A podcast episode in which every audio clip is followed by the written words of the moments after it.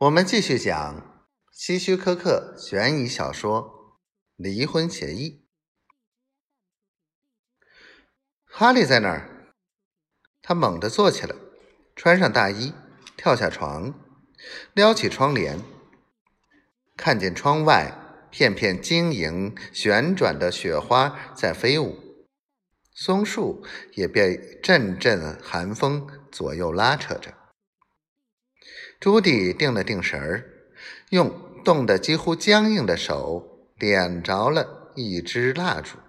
他想取取暖，可是电力公司这时停电了，电暖器无法用。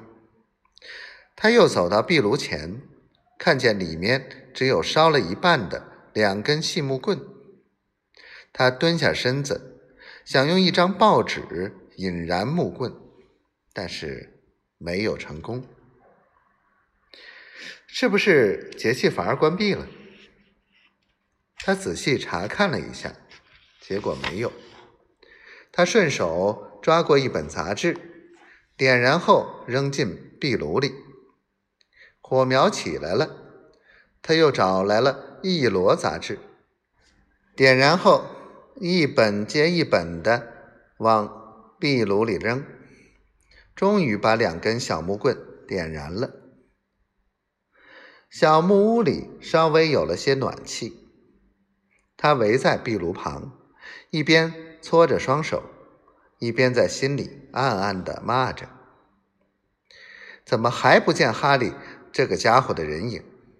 还有电力公司，这么冷的天气还停电，结果让我冻个半死。”不过他转念一想，这样也好，没有电，哈利就更看不清了。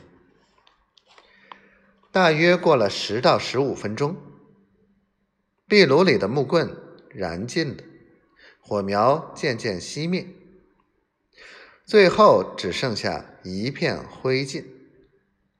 可是哈利还不见踪影。朱棣的内心不禁焦急起来。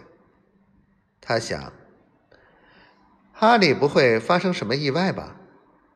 他的汽车装有防雪胎，再说外面的雪也不是很大，即使道路上的积雪没有铲除，也应该不会影响行驶啊。如果他再不回来，等段时间路面结了冰。再开车，危险可就大了。他侧耳听听，又望望窗外，依然没有任何动静。